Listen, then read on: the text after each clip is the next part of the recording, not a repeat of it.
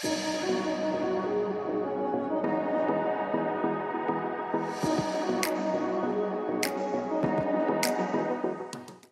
para el tema del día de hoy, ah, que se trata acerca de principios para iniciar un buen noviazgo, un buen noviazgo, porque puedes iniciar un noviazgo X, pero para iniciar un buen noviazgo, ah, porque fíjense, siempre nos preparamos para cosas, ¿no? Te preparas para un examen estudiando. Y si no estudias, pues lo más seguro es que terminas reprobando, ¿no? Te preparas para un partido de fútbol entrenando. Porque si no entrenas, pues lo más seguro es que pues vayan a perder bien feo, ¿no? Pero nunca nos preparamos para, para las relaciones. Y si no te preparas para iniciar o para un noviazgo, si no te preparas, ¿qué crees que pueda pasar? Lo más seguro es que vas a terminar con el corazón roto o vas a terminar lastimando a alguien más o vas a terminar ah, metiéndote en una relación y luego en otra y calándole aquí y aprendiendo, chocando con pared. Entonces, ¿por qué no iniciar de una buena manera? Digo, existe la posibilidad de aprender en cabeza ajena. ¿sí? Entonces, hoy puedes aprender en cabeza ajena. Yo te aseguro que si consideras estos consejos ah, y los pones en práctica, no sé quién vino la semana pasada, estuvimos hablando de que hay veces que nos dan un consejo y lo meditamos y lo meditamos y lo analizamos una y otra vez, pero no lo ponemos en práctica. Más si lo pones en práctica, aunque sea el 3%, el 5%, va a haber resultados. Si pones en práctica el 50%, va a haber la mitad de buenos resultados. Y si pones en práctica el 100%, vas a tener una relación totalmente exitosa. Traté de, de, hacerlo lo más práctico. Va a ser una plática corta. Voy a ir específicamente al grano. Así que te pido que en los próximos 32 minutos, es que atrás está el contador, me pongas atención. me pongas atención y vamos a darle.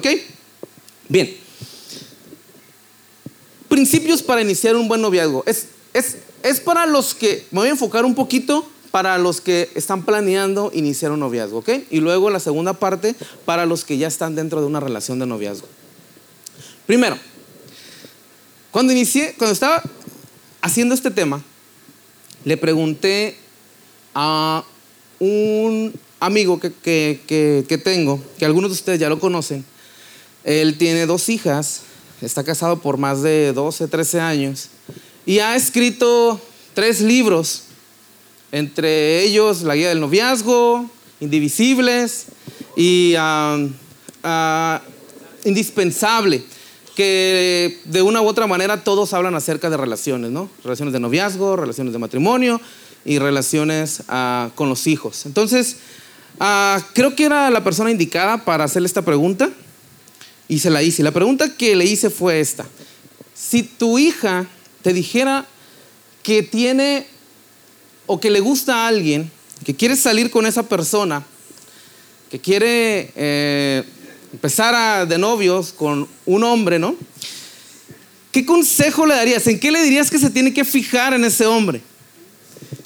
Imagínate, ¿no? Con, con, toda la experiencia que tiene a, Dani, ya muchos lo conocen, Ah, ¿qué, experiencia, perdón, qué consejo le darías a tu hija, no? Y él me dio, me dijo que le diría cuatro cosas. Que le diría, fíjate en cuatro cosas en ese hombre. Entonces, si eres mujer, toma nota. Y si eres hombre, también, para que luego las pongas en práctica. Número uno, tiene que ser un hombre de fe. Tiene que ser un hombre de fe. ¿A qué te refiere con que sea un hombre de fe? Si tú eres nuevo, si, si tú todavía no, no te consideras una persona que cree en Dios, ah, una persona de fe significa que es una persona que cree en Dios.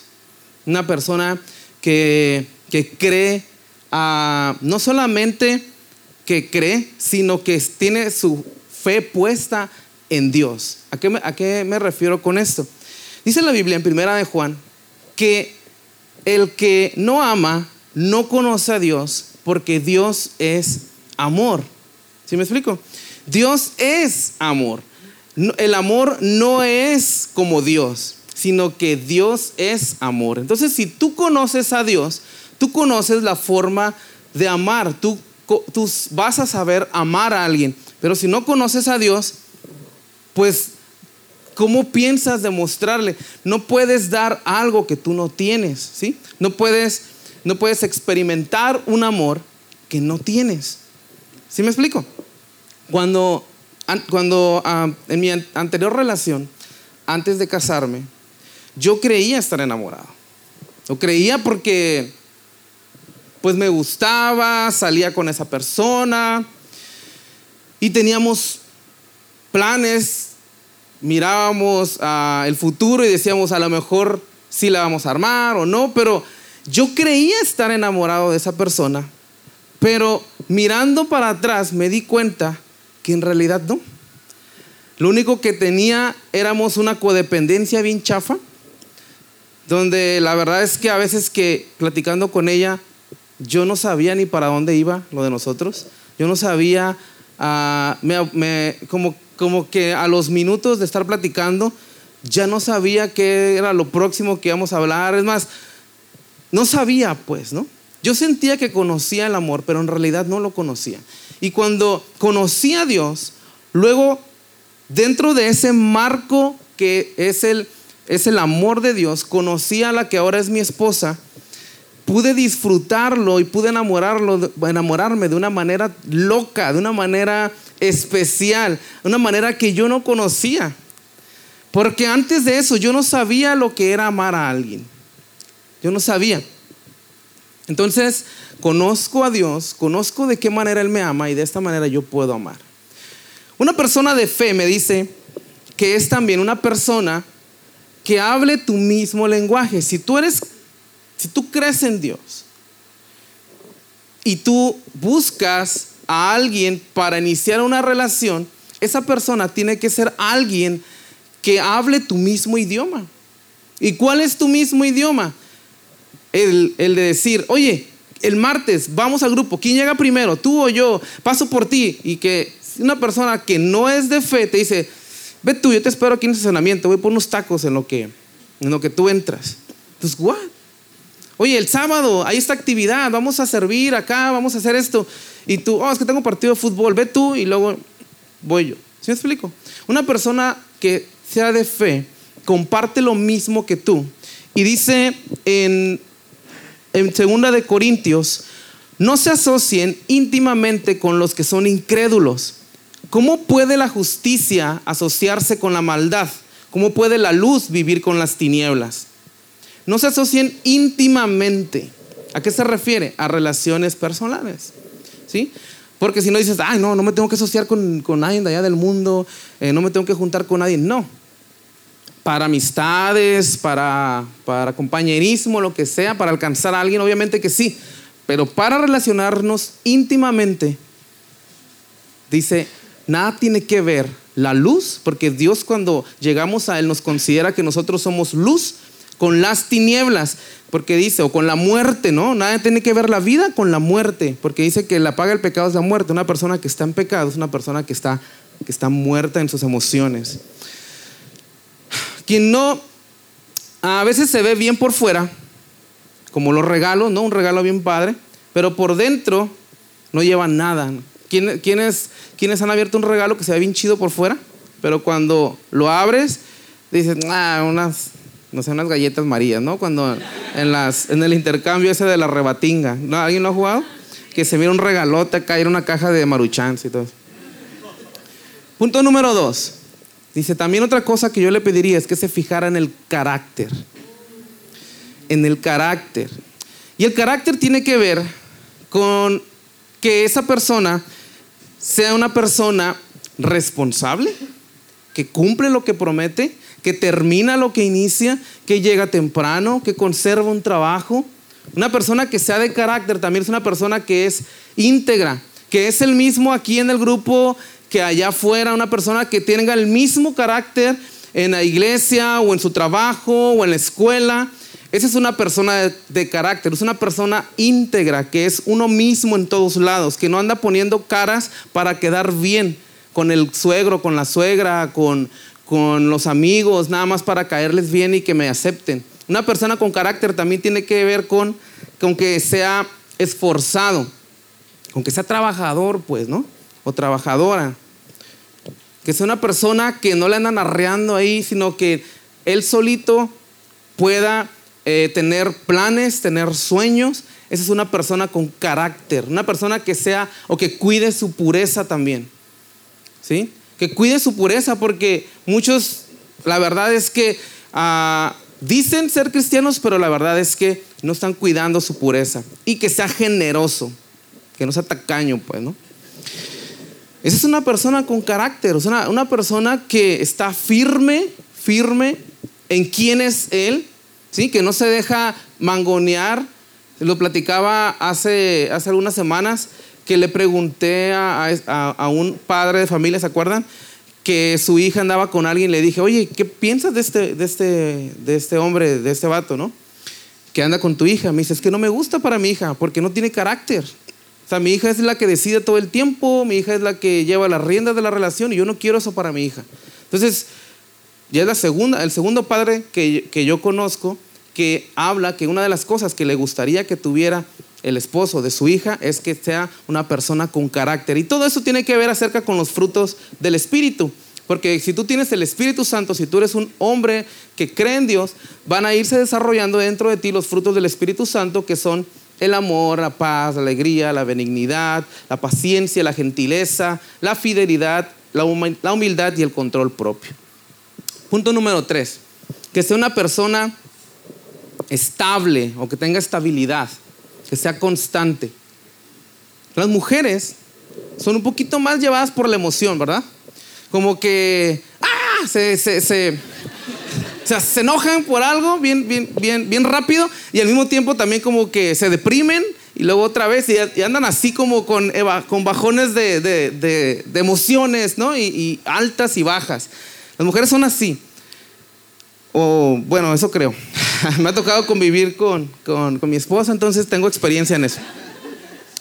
Y, y, y este, imagínate, una mujer es así por, por su, por su por su carácter, pues por su forma de ser, ya, ya, ya son así.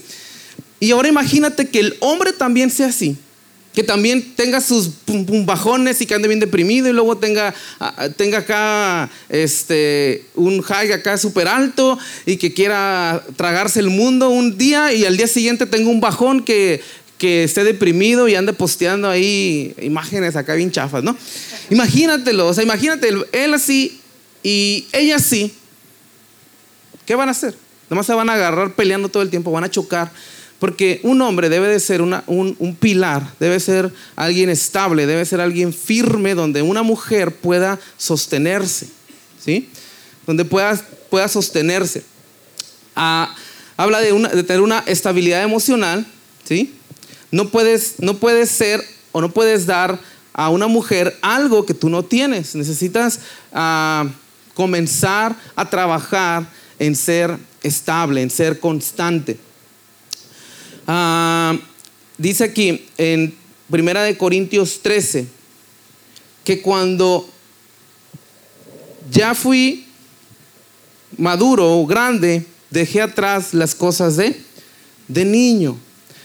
Y, y una persona que no es estable es como un niño. ¿Cómo es un niño? Un niño es fantasioso. ¿No? Anda fantaseando todo el tiempo, no, que yo, que voy a hacer esto y voy a hacer esto otro, voy a hacer...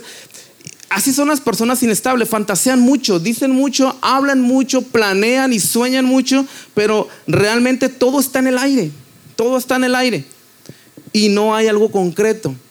La estabilidad de un hombre se encuentra en que poco a poco estés dando pasos firmes en tu trabajo, siendo constante en tu trabajo, siendo constante en tus relaciones, siendo estable y constante con tus planes, con tus proyectos, con, tus, con las personas que, que te rodean. Eso es la estabilidad y eso es lo que le da confianza a una, a una mujer. O creo yo, ¿no? es que las miro con, con cara dudosa. No, estás bien. Muy bien. Me están ayudando muy bien. Ah, en sus relaciones también, que sea constante en sus relaciones y en su vida sentimental, que no sea una persona que tenga que andar buscando ¿sí? la aprobación de alguien. Eso habla de una estabilidad, de un hombre que no necesita eh, el, aprecio o las palabras de confirmación de una mujer para poder sentirse seguro, ¿sí? Que no tengan que estar cambiando de relación en relación. Si, si, si ves que esa persona con la que tú piensas salir es una, es una persona que ha estado en dos o tres relaciones en el último año o en dos relaciones o no sé, cuatro relaciones en los últimos dos años, significa que esa persona todavía no ha sido constante o estable y lo más seguro es que tú vayas a ser una más de esas relaciones que termina mal. Entonces, te necesitas ver eso y necesitas tu hombre ser un hombre que, que te mantienes estable en, tu, en tus emociones, en tus relaciones, para que no termines o que no seas alguien que anda rompiendo corazones, ¿no? De eso habla este punto acerca de ser estables. Y punto número cuatro Punto número cuatro, compatibilidad de proyectos de vida. Yo creo que este, este punto es muy importante porque imagínate que tú quieras prepararte y trabajar, mujer, una carrera de cuatro, cinco años y que tu esposo quiera una mujer, una esposa que esté todo el tiempo en casa, y que esté al cuidado de los niños y que sea una esposa de hogar. No tiene nada de malo. Pero si los dos están de acuerdo, adelante. Pero si tú tienes unos planes y tu esposo tiene otros planes, o tu futuro esposo, entonces ahí es donde ya no hay compatibilidad en los proyectos de vida. O que tú quieras vivir cerca de tu familia y por eso quieras que se vayan a vivir a Mexicali, ¿no? O se vayan a vivir a, Sonora o Hermosillo, no sé donde tú seas. Y tu esposo diga, no, no, no, no, yo quiero irme a Estados Unidos a trabajar, quiero hacer vida allá.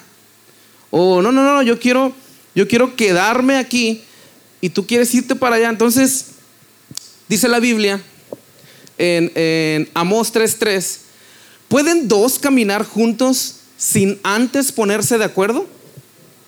No pueden, o sea, no puedes caminar, no pueden caminar juntos, porque si no se te ponen de acuerdo, si yo voy caminando aquí con Eduardo y yo pienso que vamos a la farmacia y él piensa que vamos al Taikishi, pues él va a ganar para allá y yo voy a agarrar para allá. Si antes no nos ponemos de acuerdo, cada quien va a terminar su camino, pero vamos a terminar en diferentes lados.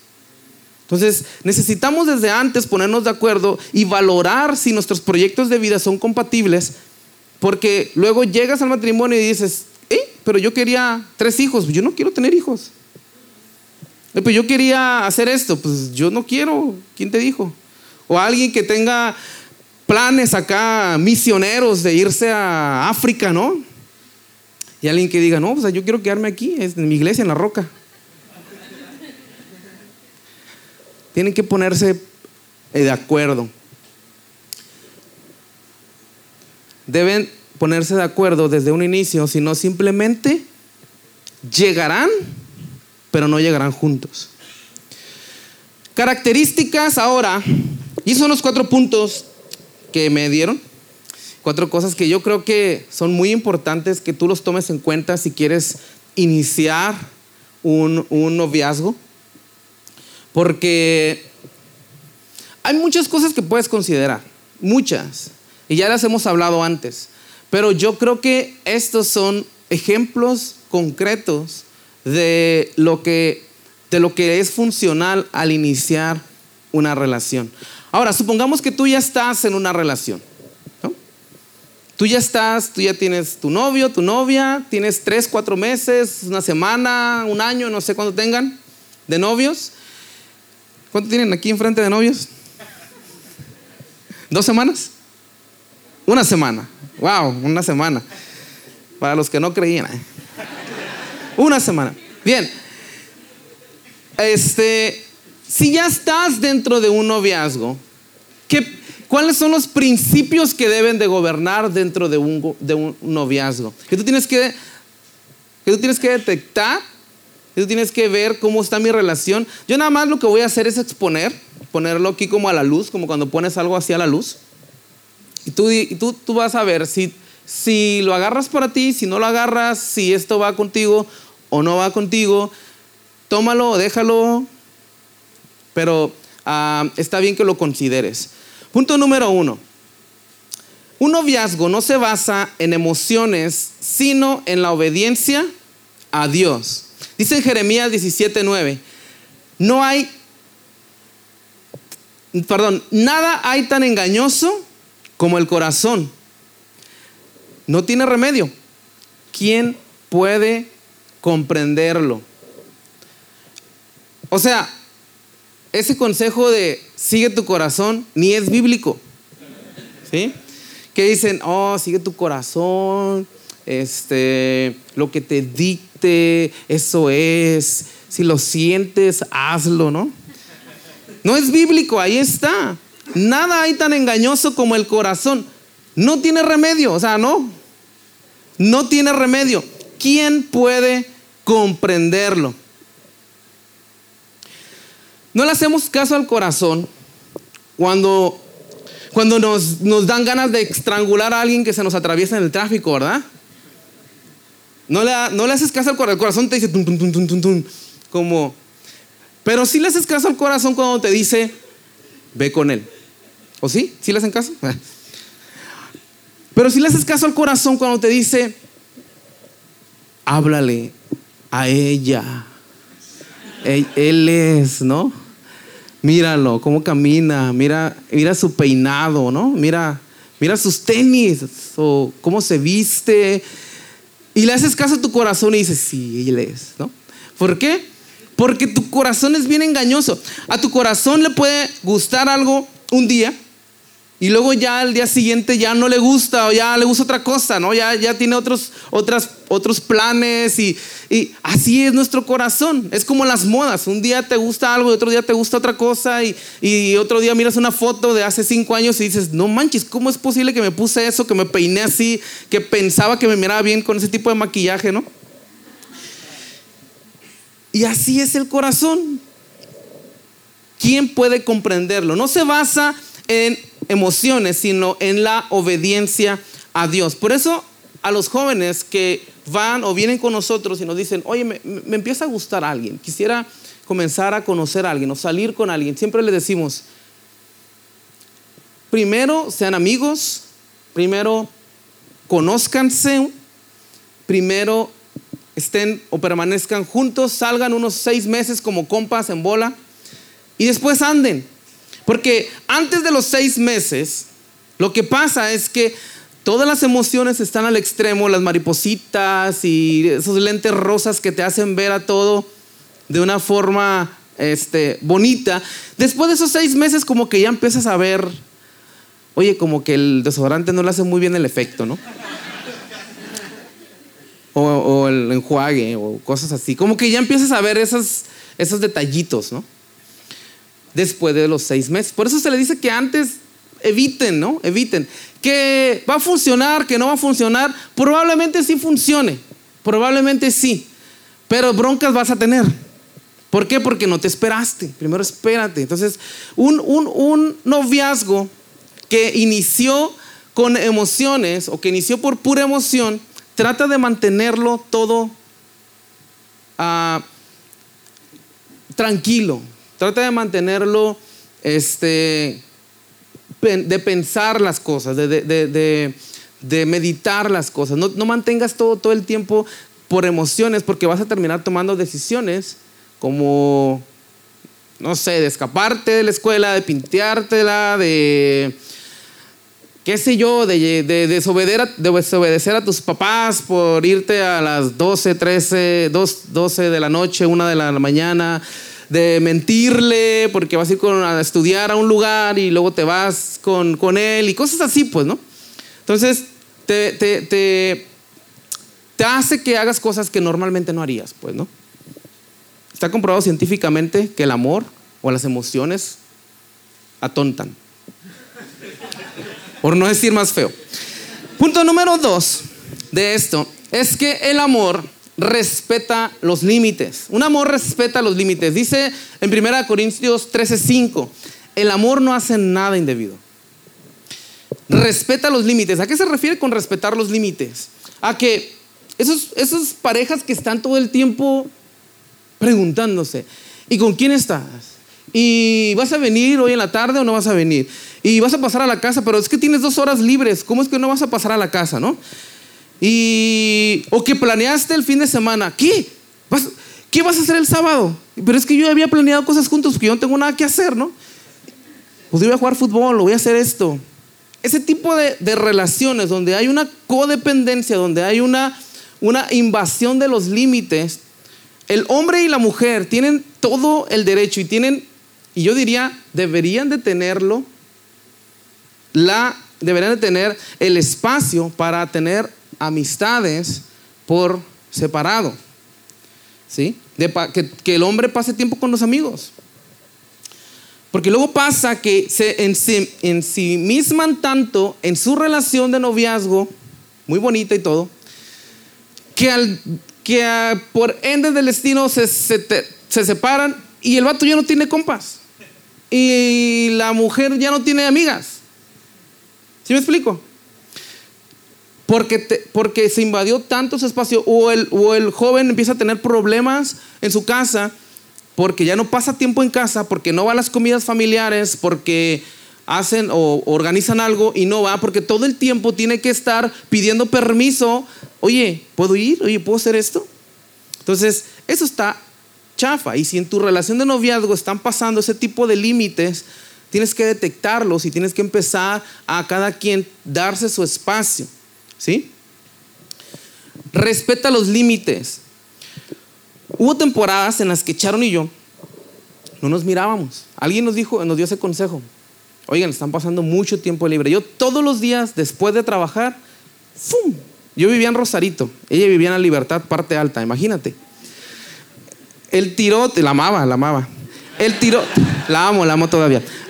El, el tirote que me aventaba desde Rosarito hasta Libertad, parte alta, donde hay un tal antena. Todos los días. Y alguien nos dijo, hey, están pasando mucho tiempo juntos. Y luego los fines de semana siempre planeábamos cosas juntos. Y de repente yo ya no tenía compas, yo ya ni siquiera este, planeaba cosas con mi familia, y eso que tenía familia aquí en Tijuana, por estar con ella. Entonces me empecé a, empezamos a hacer ya, a planear cosas por separado. Ella tenía sus días que salía con sus amigas, que se ponía a estudiar, yo me metí a unos cursos de mi escuela. Y, y, comenzamos ya como cada quien ya a tener cosas por separado para tener y comenzar a tener una relación un poco más, más sana, ¿no? Ya no tan ensimismados o tan codependientes. Y obviamente respeta los límites sexuales. Eso es, eso es obvio. Pero si tú estás en una relación de noviazgo y están teniendo relaciones sexuales, pues, ¿qué te puedo decir? Vas a, vas a terminar, este, van a terminar las cosas mal porque cuando hay una relación sexual dentro del noviazgo, antes del matrimonio, empieza a haber mucha desconfianza después en el matrimonio. Porque lo dice nuestro pastor, ¿no? Si un hombre no puede mantener los pantalones arriba antes del matrimonio, no lo va a poder mantener después del matrimonio. Entonces, eso habla de una falta de carácter dentro del hombre y una falta de respeto hacia la mujer, donde no respeta eh, el límite. Entonces, no me voy a extender mucho en esto, pero si hay, este, detéctalo, ve con una pareja, alguien que tú consideres un ejemplo, acércate con ellos, que sean que vengan aquí a la roca o con tu, tu mejor amigo, amigo cristiana, y, este, y pide ayuda, pide ayuda aquí, aquí este, digo, oye, ¿cómo puedo salir de esto? Nada más, ¿no? ¿Por qué? Porque te va a condenar a, una, a un matrimonio chafa. Si tú sientes culpa por cosas que te permites en tu noviazgo, no se están respetando los límites. La culpa es, una, es un buen parámetro para los límites. Si lo que estás haciendo te produce culpa, entonces uh, detéctalo y cambia el rumbo. Y punto número tres, ya con esto termino. todo noviazgo debe tener como fin el matrimonio. No te metes a una relación de noviazgo a conocer a alguien. Se conocen desde antes, ¿sí? Te metes a una relación de noviazgo para irte preparando para el matrimonio, Para conocer más, no para conocerlo o, este, o, ajá, conocerlos de una manera simple, sino para ah, prepararte para el matrimonio, para un matrimonio exitoso. Dice en Proverbios 18 22, el hombre que haya esposa encuentra un tesoro y recibe el favor del Señor. Qué machín, ¿no? Es decir, si tú eres hombre y encuentras a una mujer que te ame y que quiera casarse contigo y que quiera todo contigo, has encontrado un tesoro, compa, valóralo. Valóralo. Porque el quien hace eso, quien encuentra eso, dice, recibe el favor del Señor. Antes de mi, de mi matrimonio, Dios me bendecía, pero yo sentía, sentía que como que había llegado como a un tope. No sabía cómo me iba a ir en matrimonio, no sabía los, los planes que venían ni las pruebas que venían, pero cuando nos casamos, hagan de cuenta que las ventanas acá del cielo se abrieron y comenzaron a fluir un chorro de bendiciones hacia mi, hacia mi vida, hacia la vida de mi esposa. Y entonces cuando leí este versículo dije, ok, entonces cuando me casé, cuando encontré esposa, cuando nos casamos y hicimos las cosas bien, dice la Biblia, recibes el favor del Señor. Es decir, comienza, comenzó a irme mejor en el trabajo, empecé a ganar más, empezamos a, concretar planes que teníamos. No sabía ni cómo, ni dónde iba a sacar el dinero para casarnos. Las cosas se acomodaron perfecto. Tuvimos una boda bien hermosa y todo se fue acomodando. ¿Por qué? Porque desde un principio, aunque cometimos y tropezamos y fallamos, y sí, también pasamos límites, no límites sexuales, pero también tuvimos una codependencia, empezamos a hacer un chorro de cosas chafas, nos acomodamos y dijimos, de aquí en adelante comenzamos a hacer las cosas bien, terminamos, nos casamos y Dios nos bendice y nos bendice hasta el día de hoy, ahora con un hijo y tantos planes por delante, ¿no? Los solteros tienen sus beneficios. Muchos beneficios. Muchos. Muchos. Tienen muchísimo tiempo libre. Tienen... Ah, tienes dinero para cosas, para ti solo si quieres. Tienes muchos beneficios, muchas cosas, ¿verdad? Pero los casados tenemos el favor también. Entonces, cásense y cásense jóvenes.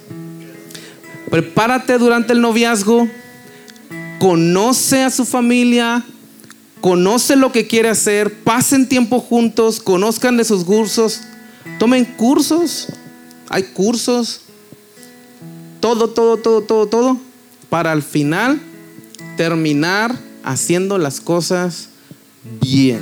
Si estás dentro de un noviazgo, ya detecta esos puntos y haz las cosas bien, porque al final el premio será un compañero o una compañera que estará contigo para el resto de tu vida.